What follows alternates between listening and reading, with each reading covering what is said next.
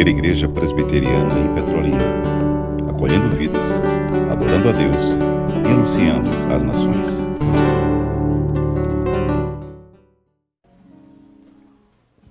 Poder sentar, amados. Vamos aquietar agora. Esse momento a gente considera um momento mais especial, nosso culto em que estaremos sendo ministrados pela palavra do Senhor. Convidar o presbítero Humberto, possa estar aqui orando também pelo nosso pastor, Luiz Ronilson, para que de fato ele venha falar. A Vox Day é o que nós cremos, é o que nós esperamos para a glória do Senhor. As crianças, convidar também a vir à frente aqui, a professora também, para que possamos orar também por elas.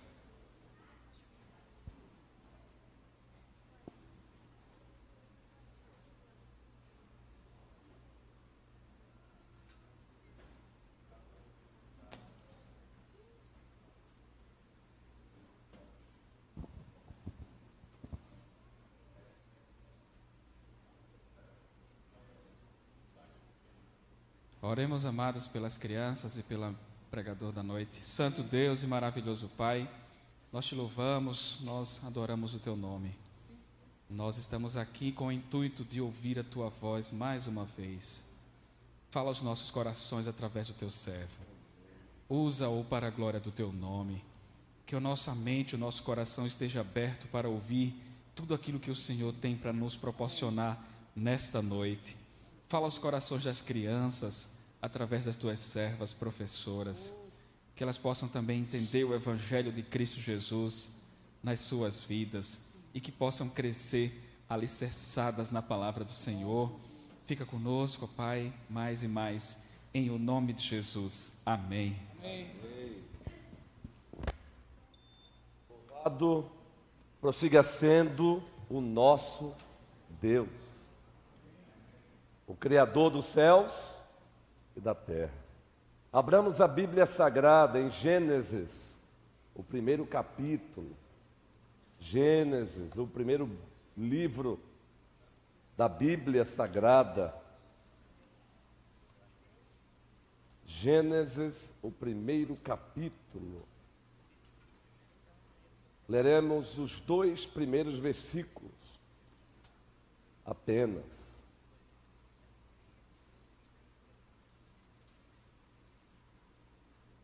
A nossa série, estamos iniciando a nossa série Gênesis, de 1 a 11, a história que explica todas as histórias. Passaremos um bom tempo nessa série aí. Não teremos pressa. Essa série é importantíssima. Ela é muito cara para nós. Gênesis de 1 a 11. A história que explica todas as histórias. E para o sermão desta noite, Gênesis, primeiro capítulo, os dois primeiros versículos. No princípio, criou Deus os céus e a terra. Aqui já temos um resumão. Nós chamamos de resumão. Deus nos oferece aqui um resumo. Versículo 2: A terra, porém, estava sem forma e vazia. Havia trevas sobre a face do abismo. E o Espírito de Deus pairava por sobre as águas. Meus irmãos e minhas irmãs em Cristo Jesus, a humanidade continua se esforçando ao máximo para tentar responder a seguinte pergunta: a origem de tudo, o início de tudo. Onde encontramos a nossa origem. E depois da queda dos nossos pais, Adão e Eva, as nações que desse primeiro casal surgiram, tentaram responder a essa pergunta. Tentaram dar uma resposta. Por exemplo, já ouviram falar nos mesopotâmicos? Oriundo da Mesopotâmia, claro. De certa forma, o berço da humanidade, geograficamente falando, os mesopotâmicos, através das suas cosmogonias. O que é uma cosmogonia? É a ciência daquela época que tentava descrever, tentava descrever a origem do cosmos, a origem do mundo, a origem do universo. Então, ainda hoje é chamada de cosmogonia. Então, os mesopotâmicos tinham também as suas cosmogonias. Como eles descreviam a origem do mundo? Observem como eles descreviam. O Deus Maduk, observem, o Deus Maduk guerreou contra a deusa Tiamat, deusa mãe, e da sua carcaça trouxe os céus e a terra à existência. Que coisa, não, gente?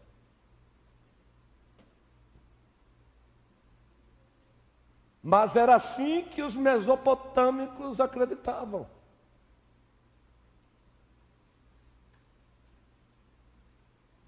Isso antes de Cristo. Aí depois de Cristo,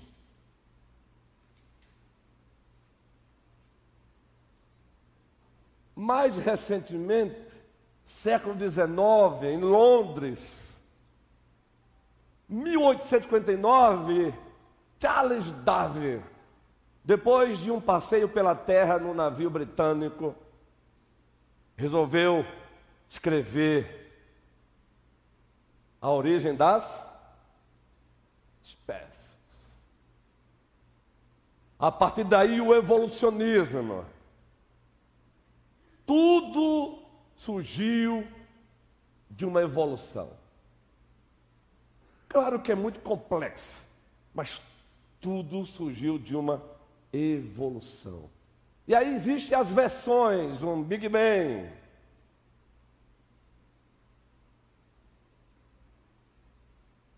Uma massa de energia explodiu, e aí, como bem disse o Davi ontem, mas como que essa massa existia? Para existir, ela precisa de espaço.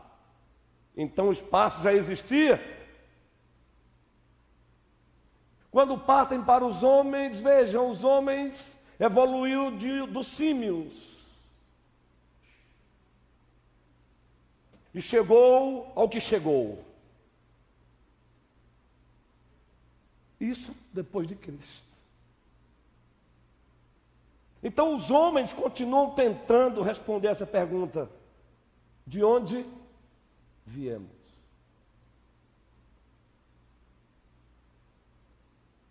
Pois bem, meus irmãos e minhas irmãs, Gênesis é a história que explica todas as histórias. Gênesis é o mirante divino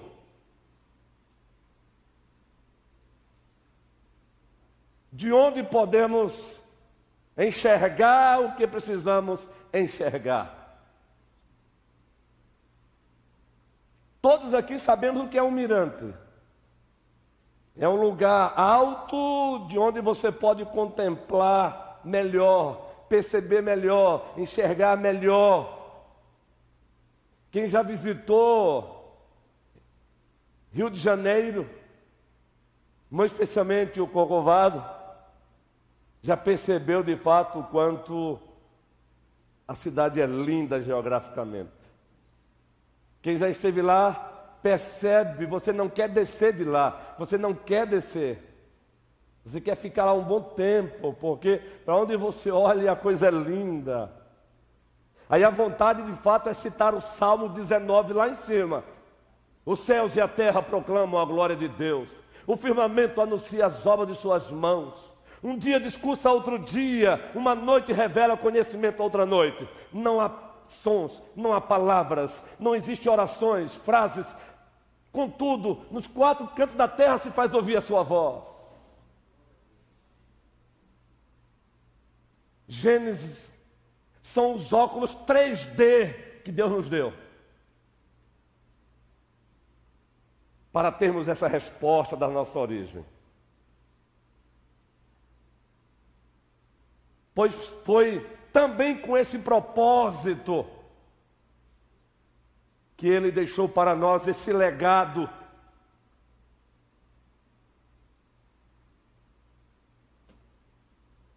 Gênesis é o mirante de Deus. Gênesis são os óculos 3D, através dos quais podemos enxergar.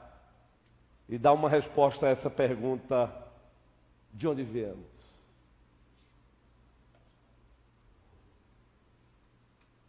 Todos sabemos que o autor secundário desse livro, Moisés,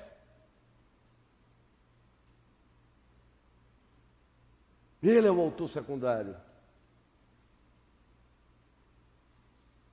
Ele, enquanto esteve no deserto 40 anos, usado foi por Deus para escrever o livro de Gênesis, para escrever o livro de Êxodo, para escrever o livro de Números, para escrever o livro de Deuteronômio, para escrever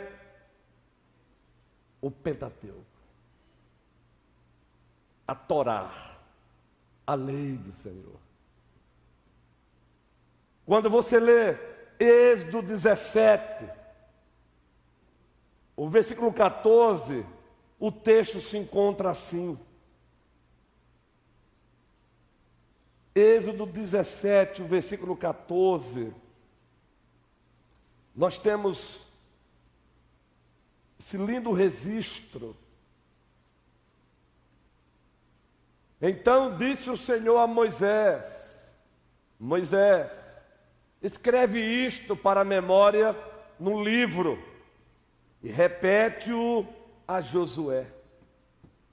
Porque eu hei de riscar totalmente a memória de Amaleque, Amaleque de debaixo dos céus. A ordem para que Moisés escrevesse.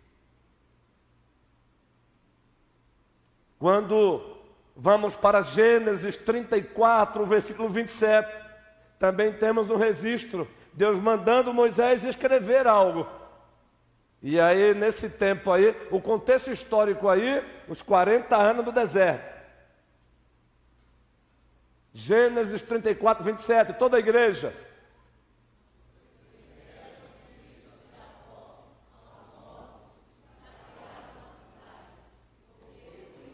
Perdão, gente. Retificando. Olha minha, meu, meu SPAR. Síndrome do pensamento acelerado. É Êxodo 34, 27. Por isso que eu fiquei aqui atônito olhando o texto. Êxodo 34, 27. Foi a minha pronúncia. Foi as minhas, os meus cuites e cuites. Vamos lá, diz o texto aí. Disse mais o Senhor a. Escreve essas palavras. Porque, segundo o teor dessas palavras, fiz aliança contigo e com Israel. Então, ele é o autor secundário. Ele é o autor secundário de Gênesis, de Êxodo, de Números, Levíticos e Deuteronômio. Cinco livros que nós estamos acostumados a chamar de Pentateuco. mas também de Torá, a lei do Senhor, as instruções do Senhor.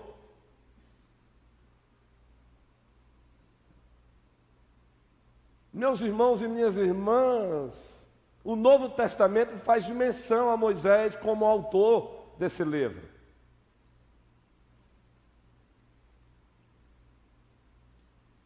João, primeiro capítulo, 1 Coríntios 9.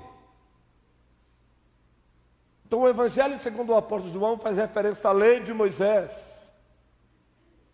O apóstolo Paulo, na primeira carta aos Coríntios, capítulo 9, faz referência à lei de Moisés. Por que, que é atribuído a lei de Moisés se a lei é de Deus? Porque Moisés é o autor secundário. Claro que o autor primário é Deus.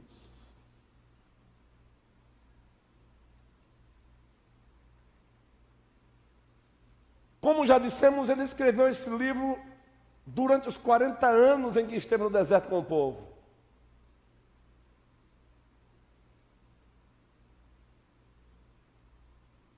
Esse livro foi, ele tem a seguinte estrutura, do primeiro capítulo até o capítulo 11, nós temos a história primeva, a história das origens do universo, da humanidade. Do capítulo 12 até o capítulo 50, nós temos aí a história das origens do povo de Deus. O povo de Deus da antiga administração da aliança da graça. E aí vamos encontrar nomes como o nome de Abraão, Abrão, Abraão, Isaac, Jacó, José,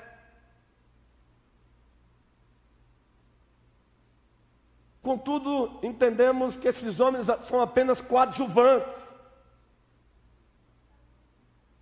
pois o autor real e principal continua sendo e sempre será o único Deus que subsiste em três pessoas: o Pai, o Filho e o Espírito Santo.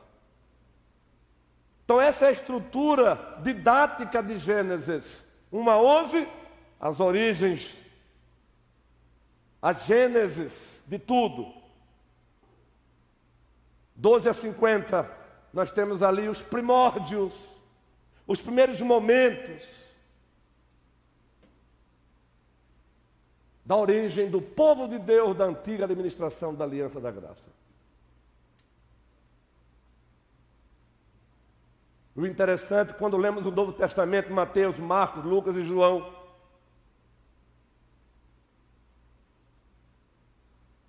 E aí você passa para o segundo livro de Lucas, Atos. Nós temos um livro também que registra as origens do povo de Deus, da igreja de Deus, do Israel de Deus, da nova administração da aliança da graça.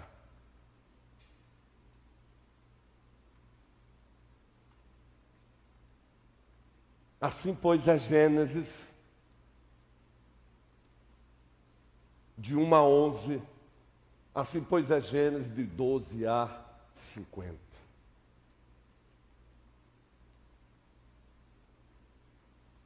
Gênesis, como já dissemos, é o mirante de Deus. São os óculos 3D perfeitos que Deus nos deu, através dos quais podemos ver o que, o que precisamos ver, enxergar o que precisamos enxergar.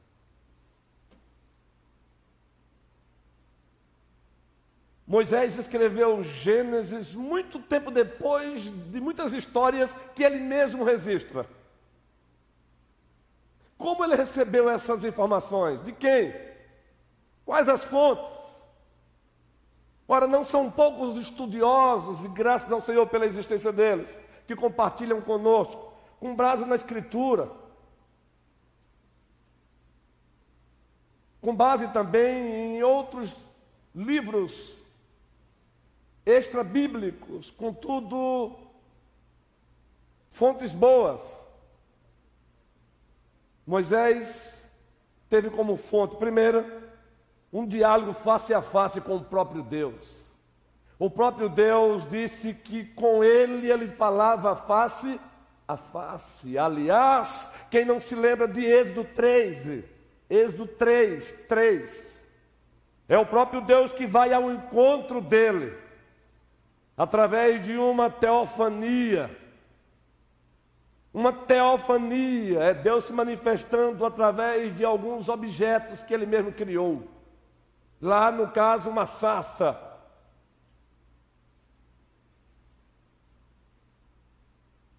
E ali Deus, a partir dali Deus o convoca.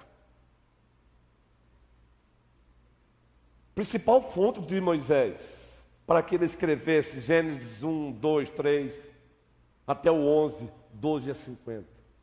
Como já dissemos, muitas histórias por ele narradas por ele não foram vistas a olho nu. Mas ele as registrou porque ele recebeu, ele teve como fonte ninguém menos, e jamais haverá semelhante do que o próprio Deus. O próprio Deus que ousou com ele falar face a face, revelou muitas coisas para ele. Mas nós sabemos também que o Deus que usa meios, que trabalha sem meios, ele também soberanamente, didaticamente, ele usa meios. Ele também fez com que os povos antigos, a humanidade antiga também transmitisse oralmente o que havia acontecido. Então, já existia lá também uma tradição oral os pais passavam para os filhos, os filhos para os seus filhos e os filhos para os filhos dos filhos. E Moisés também usufruiu disso. O soberano Deus fez com que também ele atentasse para isso. Mas também já existia na época livros escritos. Em Números faz menção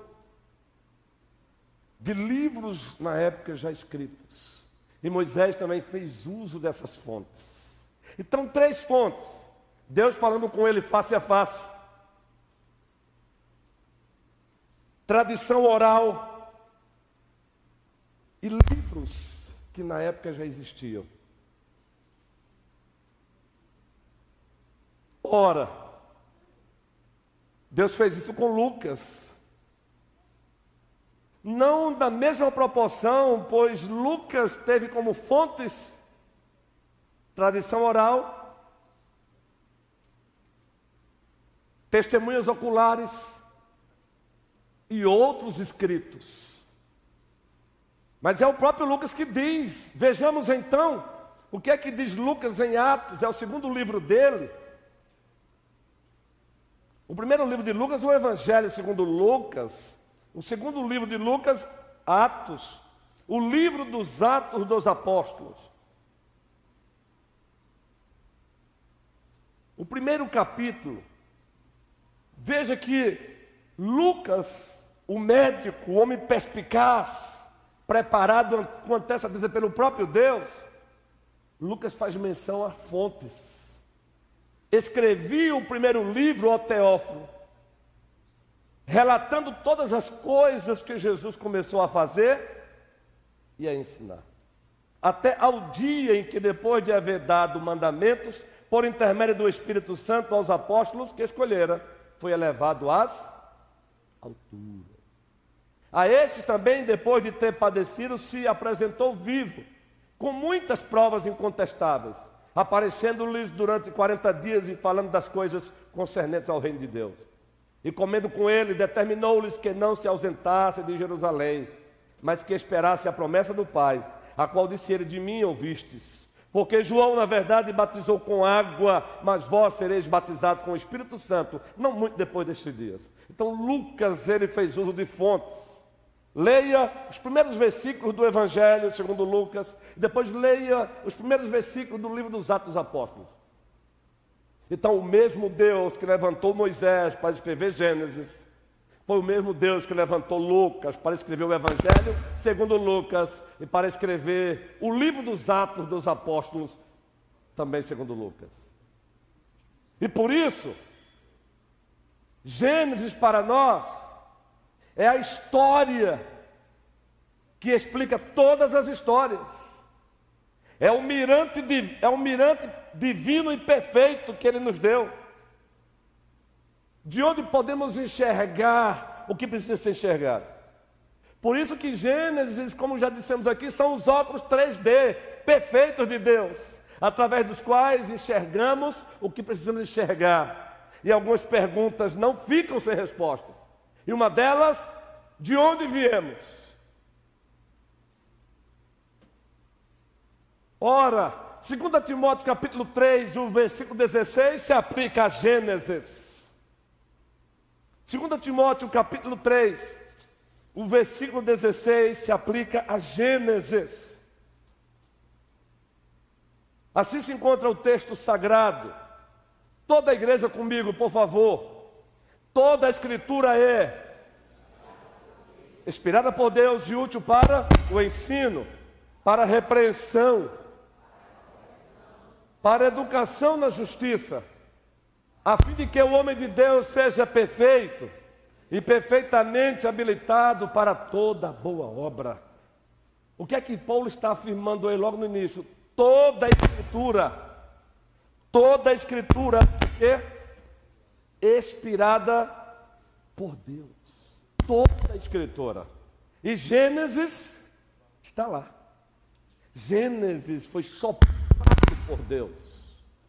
Gênesis foi soprado por Deus, povo querido, povo amado.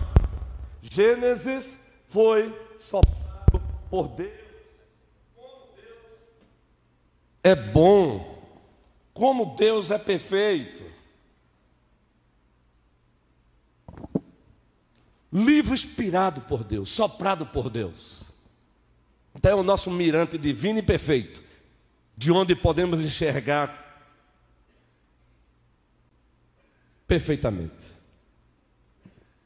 São os óculos 3D de Deus, porque por ser inspirado, como consequência de ser um livro inspirado, ele é inerrante, não contém erros.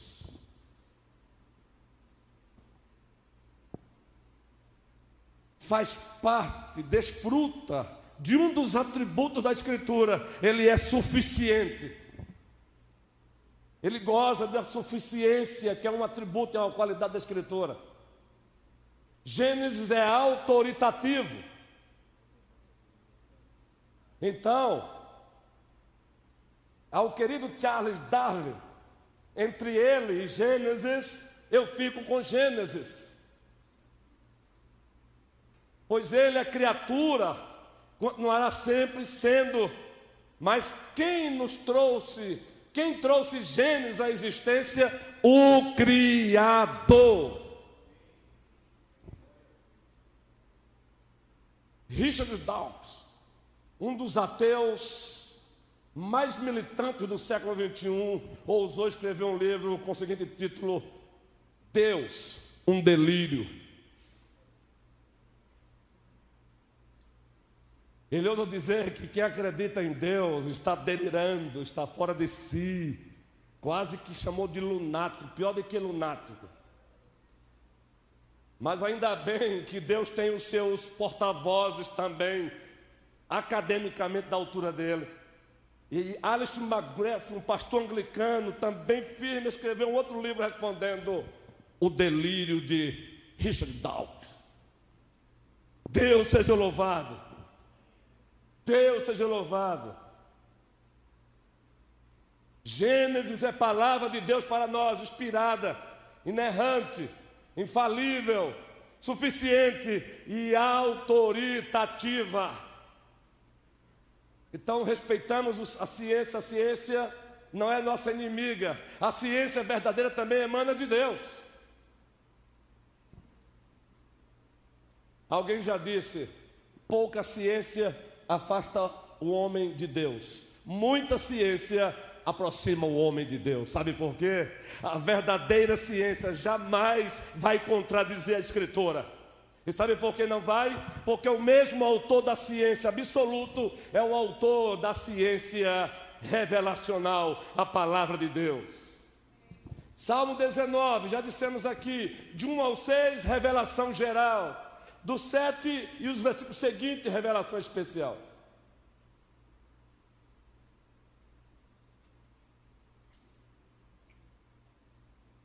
Agora observem, o público original de Gênesis, o público original para quem Gênesis foi escrito, o próprio povo de Deus, durante os 40 anos caminhando no deserto.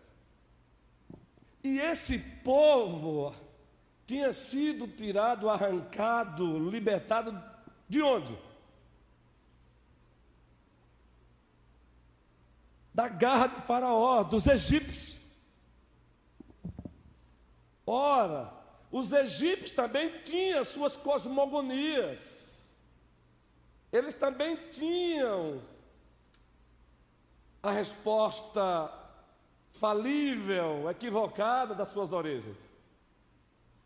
Quem aqui já não ouviu um sermão a partir de Êxodo 9, 10, 11, 12?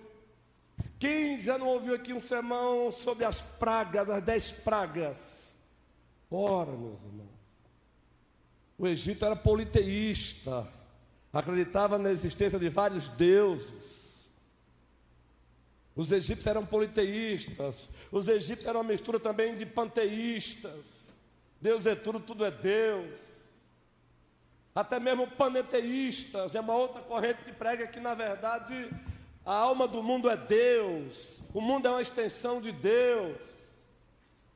E o povo de Deus passou 400 anos sofrendo influência dessas histórias infundadas dessas histórias que não passaram e não passam de mentiras, mas o povo esteve lá. Cada praga que o Senhor Deus mandou, nós sabemos, Ele mandou para desmontar, para envergonhar os deuses dos egípcios. Cada praga. Então, o livro de Gênesis foi escrito para um povo que sofreu influência de um povo politeísta, que acreditava na existência de múltiplas divindades, muitos deuses. Então, Gênesis foi escrito com um propósito. E o propósito, primeiro, não é científico, ainda que ele não seja contrário à verdadeira ciência. Digo verdadeira ciência porque até hoje a evolução não tem provas, ela é pura teoria. Tenta nos passar como prova, prova não tem. Os próprios cientistas honestos e ateus, mesmo sendo ateus, eles sabem que não tem. E ainda que tentem mostrar entre eles e Gênesis, eu fico com Gênesis, porque Gênesis, como já dissemos, tem como autor primário Deus. Então Moisés escreveu esse livro para aquele público original, com os seguintes propósitos: conceder ao povo de Deus da antiga administração da Aliança da Graça uma visão de mundo correta, pois eles não tinham numa linguagem técnica, uma verdadeira cosmovisão. E uma verdadeira cosmovisão só é verdadeira cosmovisão, só é visão de mundo correta se ela emana de Deus, se ela parte de Deus, por meio de Deus e é para a glória de Deus. O pastor Jonas Madureira escreveu um livraço, Inteligência Humilhada. E você vai encontrá-lo nesse livro, por sua vez, ele já está pegando carona com Santo Agostinho. Ele dizendo o seguinte: a verdadeira inteligência, a inteligência humilhada é o seguinte: o homem tem inteligência, mas ele tem inteligência porque foi dada por Deus. E essa inteligência, ela só pode de fato ser legítima quando ela entende que é a partir de Deus, por meio de Deus e para a glória de Deus, que ela é exercitada. Por isso, inteligência humilhada. É a partir de Deus, por meio de Deus e para a glória de Deus, que a verdadeira inteligência se manifesta. Tudo que é feito à parte de Deus, sem ser por meio de Deus, muito menos para a glória de Deus, des desemboca para o irracionalismo. Preste bem atenção que aqueles que tentam ser racionais acabam sendo irracionais. E é por isso que Norma Gasley e um outro colega dele escreveu um livro, Não Tenho Fé para Ser Ateu. Leia esse livro, eu indico. Não tenho fé para ser ateu. E a proposta é: quando você contempla os céus e a terra, e você percebe as digitais de Deus. Você precisa ter muito mais fé para acreditar que tudo isso veio por uma explosão, um Big Bang, do que acreditar que um ser soberanamente inteligente trouxe o, o mundo inteligente à existência. Daí a razão do título: não tenho fé para ser ateu, eu também não tenho fé para ser evolucionista. E com todo respeito aos proponentes. E um dia vamos comparecer diante de Deus e Deus vai dizer quem esteve errado e quem esteve certo. Só há um problema. Se os criacionistas estiverem certos, o criacionismo cristão, maravilha, dobradamente. Se estiverem errados, não vão perder nada. Mas se os evolucionistas estiverem errados, ai, ai, ai deles. Visão de mundo para aquele povo. Eles precisavam, eles precisavam entender as origens da humanidade. Pois os egípcios atribuíam aos seus deuses. O sol era adorado pelos egípcios. Eles precisavam entender quem criou o sol. Então, quando Gênesis, propósito, fazer com que o povo de Deus enxergasse o mundo corretamente. Fazer com que o povo de Deus entendesse também algumas leis. Agora, vigentes para eles, como por exemplo, esse negócio de guardar o Shabá, um dia em sete. Onde surgiu isso? Moisés vai lá em Gênesis Moisés vai lá em Gênesis e diz: Deus fez os céus e a terra em quantos dias? Seis dias. E no sétimo dia ele descansou. Assim vocês também devem trabalhar seis e descansar um.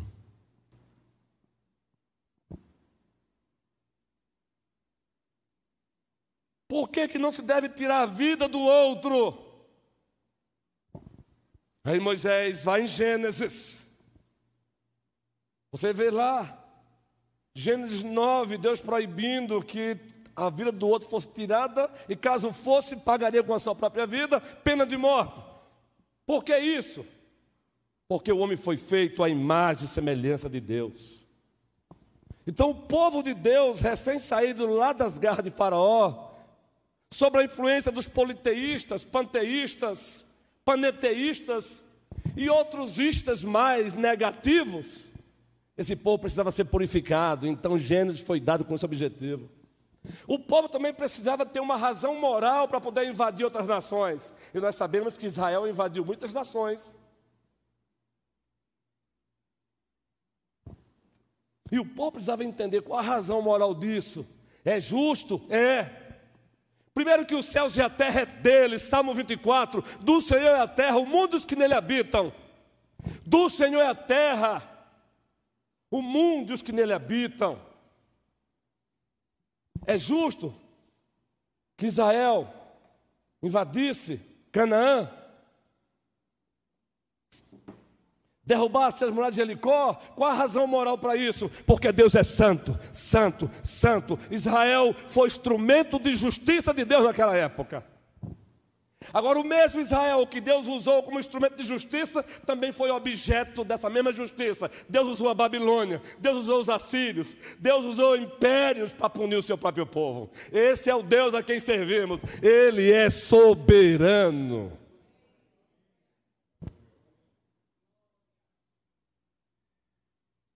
Gênesis foi escrito para aquele público original, para que eles entendessem que o Deus que os tirou do Egito é o único e absoluto Deus. Eles precisavam enxergar a supremacia de Deus. E é por isso que Moisés começa: no princípio criou Deus os céus e a terra. A terra era sem forma e vazia, e o Espírito de Deus pairava por sobre as águas. Foi com esse propósito que o povo original recebeu Gênesis. purificá-los.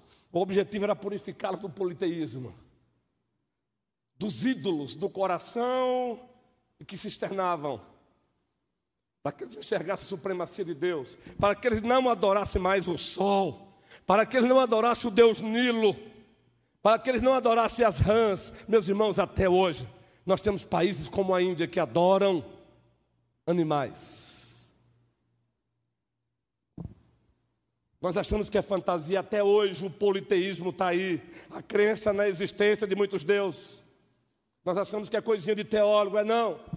Está aí. O panteísmo está aí. O que é o panteísmo, pastor? É a crença que diz que Deus é tudo, tudo é Deus, Deus é essa cadeira, essa cadeira é Deus, Deus é aquela árvore, aquela árvore é Deus. Quem aqui já não ouviu um artista popstar sendo entrevistado naquele tipo de conversa bate e volta? E o entrevistador pergunta: Quem é Deus para você? Aí ele, o ar que eu respiro. Aí quem não conhece diz: Que coisa linda. Ele acredita em Deus. Ele não acredita em Deus, no Deus da Escritura, não. Ele é panteísta. Quem já não ouviu nos nossos dias alguém dizer: Olha, existe um espírito positivo dentro de nós. Esse espírito é positivo é paneteísmo, ou seja, Deus é a alma do mundo. Por isso que chamam, querem chamar a terra de Deus a mãe. A terra não é Deus a mãe, a terra é obra das mãos do Criador. Precisamos tomar cuidado com esse discurso sutil que pouco a pouco vai levando a igreja a se afastar do Deus verdadeiro. Ora, isso foi para o público lá, é para nós hoje também. Nós somos a igreja de Deus da nova, da nova administração da aliança da graça. E hoje, numa linguagem moderna, pomposa, carregada de uma pseudológica, nós temos aí os deístas. Estou brincando, não. Ah, tá. O mundo foi criado por um ser supremo, mas ele o criou e o largou para. Nós temos os agnósticos que dizem: ah, tá, existe um ser infinito, mas esse ser infinito não pode ser conhecido, então acaba com essa conversa que essa Bíblia aí foi revelada por ele. São os agnósticos. Os ateus, semelhantes ao delirante Richard Dawkins, Deus é um delírio. Ele vai ver o que é um delírio quando ele comparecer diante daquele que no trono está. É por isso que o Salmo 2 diz que lá do trono Deus olha para o homem arrogante, presunçoso, que tenta negá-lo e dá uma boa risada. Nós ficamos indignados, não é? Nós ficamos zangados. Deus dá uma boa risada. Está lá no Salmo 2. Deus ri de quem? Deus ri do presunçoso, Deus ri do arrogante, Deus ri do ateu. Mas ainda assim é objeto das misericórdias de Deus, porque a semelhança do ateu, do ex-ateu C.S. Lewis. Você sabia que o processo de conversão de C.S. Lewis foi assim? Um ateu tentando provar que Deus não existia. Deus o pegou pelo colarinho e ele passou a acreditar que Deus existe. Daí aquele livraço, aquele clássico cristianismo puro e simples. Leia, leia. Agora se tornou um apologeta. Claro que não está mais conosco. Foi o mesmo, é o autor das crônicas de Nárnia. Saiba que as crônicas de Nárnia foi escrito com o objetivo de falar de, de, do Deus verdadeiro, do Deus cristão, através da ficção. Assim como Tolkien, no Senhor dos Anéis, C.S. Lewis, um protestante, Tolkien, católico romano, mas ambos estavam lá lutando contra a Europa pós-cristã, já naquela época, contra uma Europa que já não acreditava na existência de Deus. Como Deus é perfeito, guerreiros. Ele usa homens da capacidade de escrever ficção para falar do Deus eterno. Deus seja louvado.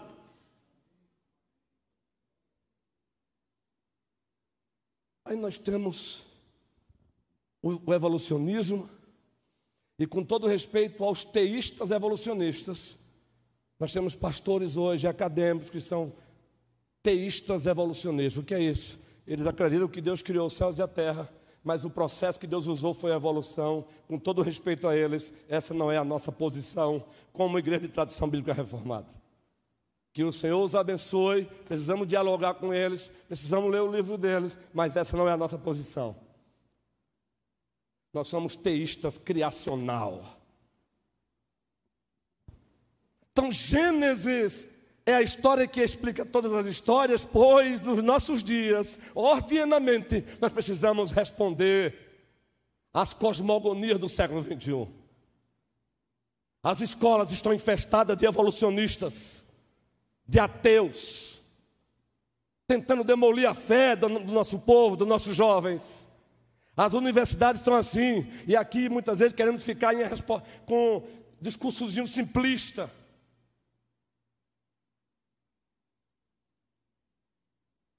Preste bem atenção. Assim como Gênesis, para o público original, o povo de Deus, durante os 40 desertos, teve propósito, continua tendo propósito para o povo de Deus do século 21. Responder essas falsas cosmogonias essas falsas histórias que tentam dizer que o mundo veio de um Big Bang, veio de uma evolução.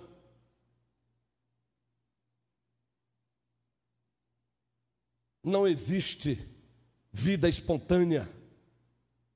Não tem essa de abiogênesis. O nada não gera vida.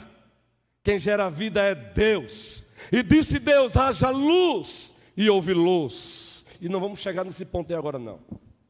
Agora preste bem atenção.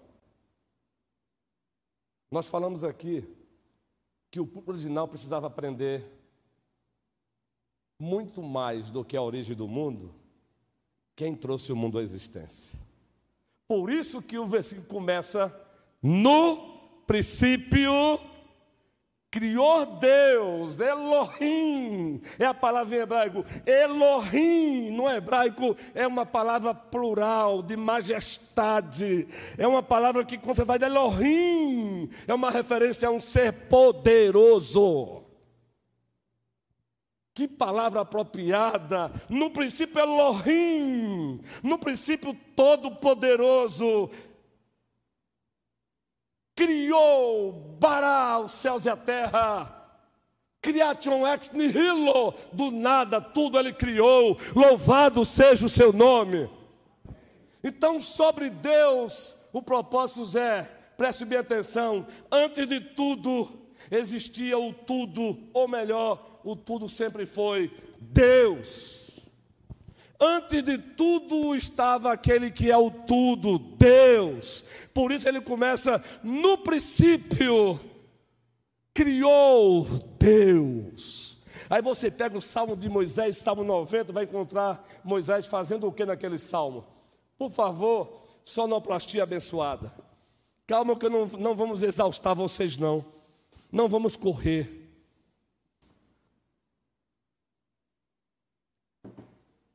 Toda a igreja, junto comigo, vamos lá. Senhor, de geração a antes que os montes e se formassem de eternidade a eternidade, tu és Deus. Aleluia. Então, olha o que Moisés está dizendo para o povo que está no deserto: no princípio, no início de tudo, quem estava lá antes do, de tudo? Deus. Aí Moisés, é Moisés, e o Salmo 90 é Moisés. Antes que criasse os céus e a terra, os montes, de eternidade a eternidade, tu és Deus. Agora tente calcular a eternidade, que você vai ficar louco porque a eternidade é o próprio Deus. Não existe espaço.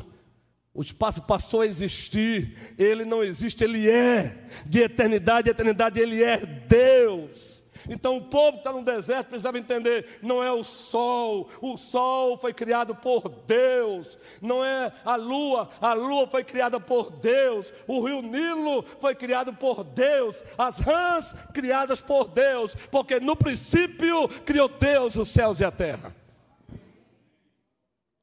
O povo lá e o povo hoje precisa entender que o panteísmo é conversa fiada. O panteísmo fala de um Deus impessoal. Já ouviu falar naquela historiazinha de você tem uma energia positiva dentro de você, descubra. Que conversa de energia positiva dentro de você, descubra. Existe um Deus pessoal. Essa é a segunda verdade que o povo lá precisava entender e nós também hoje. O nosso Deus é um ser pessoal. Ele vê, ele ouve, ele fala, ele pensa, ele é a fonte do pensamento, ele é a fonte da lógica. Por isso, quando ele se apresenta a Moisés, Êxodo 3, versículo 14, com qual nome ele se apresenta?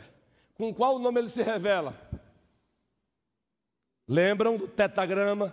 As quatro palavrinhas em hebraico, só consoantes, não tinha vogais ali.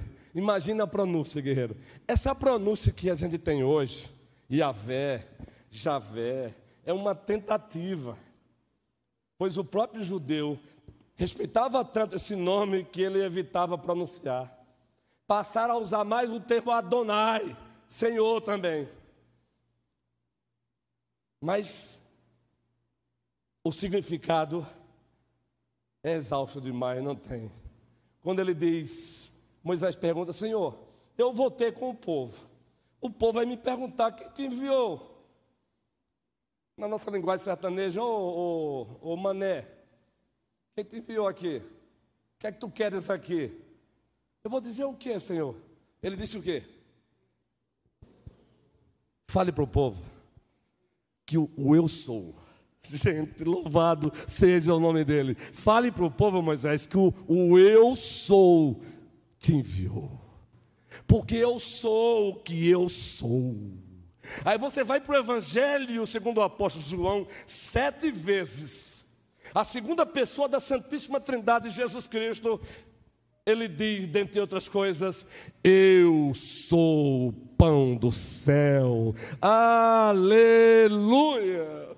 Eu sou a luz do mundo, aleluia. Eu sou o bom pastor, aleluia. Eu sou a ressurreição e a vida, aleluia. E sabe por que ele disse isso? Em Mateus 1, 21. O anjo diz para José: O que há de nascer de Maria, José é o Emanuel. Dois pontinhos. Deus conosco. Ah, que coisa boa. O Emanuel, Deus conosco. O povo precisava entender lá e aqui hoje. É um Deus pessoal. Precisava entender que ele é distinto da criação. No princípio, criou, bará. No hebraico, essa expressão só é atribuída a Deus que significa do nada, tudo ele criou, do nada. Essa conversa que a matéria é eterna não vá nessa. Eu prefiro acreditar no Criador do que na criatura. Bará, ele trouxe tudo à existência do nada, eterno é só ele, louvado seja o seu nome.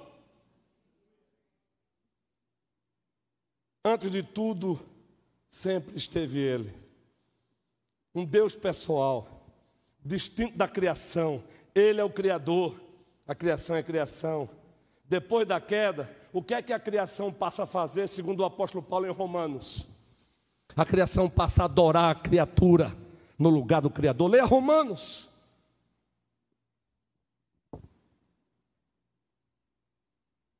Eles lá precisavam entender, e hoje também aqui, que também ele é o Deus que transcende, que está acima de tudo e de todos, acima da criação. Mas ao mesmo tempo, ele se faz presente na criação. Aí a segunda lei da termodinâmica, a ciência, diz que Essa conversa de que a matéria é eterna, não, ela está em decomposição. Os céus e a terra estão em degradamento. Aí Paulo em Romanos diz que até os céus e a terra foi afetada pela queda. Aí Paulo diz em Romanos que a terra geme. Sabe por que estamos ainda respirando? Não é porque a terra por si só tem condição de continuar existindo. É porque o Hebreus, Hebreus, abre a Bíblia aí, Hebreus, primeiro capítulo, por favor. E vamos ver, o próprio autor falando, sabe por que estamos aqui respirando? Ciência diz, segundo a lei da termodinâmica, a matéria se desgasta, a energia acaba. Ora, ou será que esse discurso aí da o clima é falso? Precisamos cuidar da nossa terra, porque senão. Ora. É falso? Hebreus, toda a igreja, vamos lá. Havendo Deus falado muitas vezes e de muitas maneiras aos pais pelos profetas. Nesses últimos dias nos falou pelo Filho, a quem constituiu o herdeiro de todas as coisas, pelo qual também fez, pelo qual também fez como é que veio com evolução? Eu quero que alguém explique esse texto e concilie com evolução. Eu quero que você leia novamente. Nesses últimos dias nos falou por quem? Quem é o Filho? A segunda pessoa da Santíssima Trindade.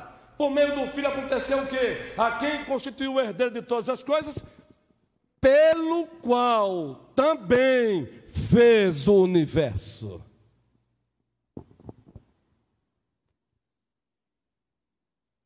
Eu prefiro ficar com a escritura do que com os revolucionistas. Eu prefiro ficar com Gênesis do que com os ateus. Eu prefiro ficar com Gênesis, com Moisés, do que com Richard Dawes. Eu só lamento que eu não vou encontrá-lo. Pelo menos eu acho. Onde eu gostaria de encontrá-lo. Se caso ele tenha morrido dizendo que Deus é um delírio. Porque o nosso Deus não é amoral muito menos imoral. Cristo disse: Em verdade, em verdade vos digo: quem crê em mim, como diz a Escritura, é preciso crer. É preciso crer. Essa conversazinha de universalismo, ainda que alguns servos de Deus a quem eu admiro chegou a acreditar que o universalismo vai acontecer, no final das contas, um dia todo mundo vai ser salvo, isso aí é balela. A Bíblia não fala sobre isso. Aí é, são os homens.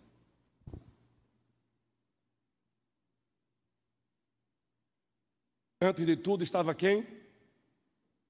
Deus. Antes de tudo, Ele era. Ele é pessoal, distinto da criação, transcendente, mas ao mesmo tempo presente, imanente. Ele se relaciona. Salmo 104 diz que ele preserva. Só que a gente parou no texto ali, não foi? Volto com Hebreus. Porque ele diz que por meio dele ele fez os céus e a terra, fez o universo. Mas observe a sequência de Hebreus. Observe essa coisa de Hebreus. Ele que é quem? O resplendor da glória e a expressão exata do seu ser. Sustentando todas as coisas pela palavra do seu poder. Depois de ter feito a purificação dos pecados, assentou-se à direita da majestade nas alturas.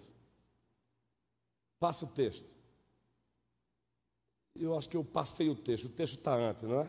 Quando diz que ele sustenta todas as coisas pela palavra do seu poder. Eu acho não, com certeza eu passei o texto. Volte o texto aí. Ele sustenta todas as coisas pela palavra do seu poder. No versículo 3, ele que é o resplendor da glória e a expressão do seu ser, sustentando todas as coisas. Nós aprendemos no ser de Deus e sua providência que isso é providência de Deus, governo de Deus. Você está aqui respirando não é porque a terra por si só gera oxigênio. É porque o provedor continua fazendo com que ela gere oxigênio. É porque o provedor continua preservando as leis da física criadas por ele. Ora, as leis, das, as leis da física vieram por uma evolução. Coisa linda. Sustentando todas as coisas pela palavra do seu poder. Está aí. Quem é que sustenta todas as coisas pela palavra do poder dele? Segundo o texto aí, o Filho de Deus. Jesus Cristo. Preste bem atenção. No princípio criou Deus os céus e a terra. Nós vamos ficar nessa parte hoje. Gênesis é o mirante de Deus para você enxergar o verdadeiro Deus. Gênesis são os óculos 3D de Deus para você ver por trás da criação Deus. Gênesis. Preste bem atenção. O nosso desejo é que você continue lendo Gênesis 1, no princípio criou Deus os céus e a terra. E sem precisar passar pelo que Jó passou, você faça coro com ele. Eu te conhecia de ouvir falar, mas agora meus olhos te veem. Mas esse Jó teve que passar por um debate com o próprio Deus, lembram? Não pense que Jó foi totalmente sem que não fez questionamento, ele fez.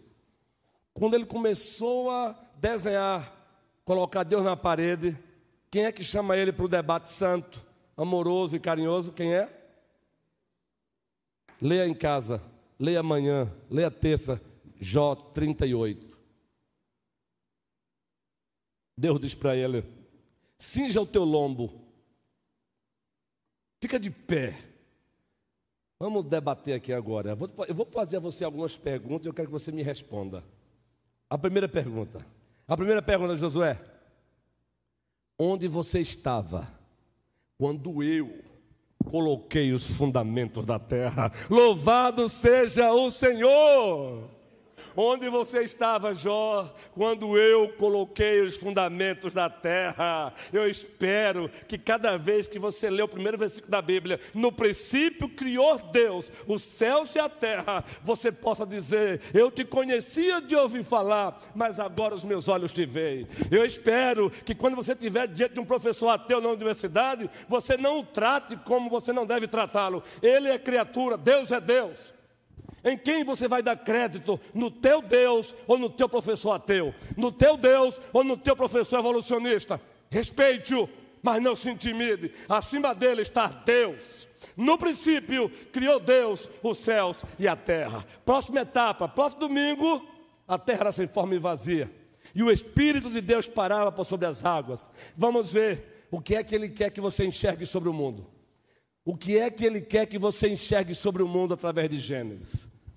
Vamos que vamos, pois Deus é Deus e a igreja é dele. É só o começo, sem pressa.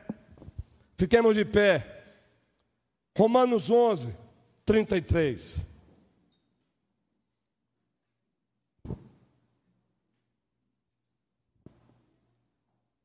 Romanos 11, 33 é resultado disso aí que aconteceu em Gênesis. Porque do capítulo 1 até o capítulo 11, versículo 32, nós encontramos Glau, o apóstolo Paulo, falando da revelação especial de Deus, a revelação salvadora. O que Deus fez e fará em prol do seu povo. Depois que ele descreve tudo aquilo, gente, qual é o resultado? Adoração, doxologia. Toda a igreja, vamos lá? Ó oh, profundidade, tanto da sabedoria, quão insondáveis são os seus e quão inescrutáveis. Quem, pois, conheceu a mente do Senhor? Ou quem foi o seu conselheiro? Quem primeiro deu a ele para que ele venha a ser restituído, toda a igreja agora, porque dele, por meio dele e para ele são todas as coisas, a ele a glória eternamente. Amém.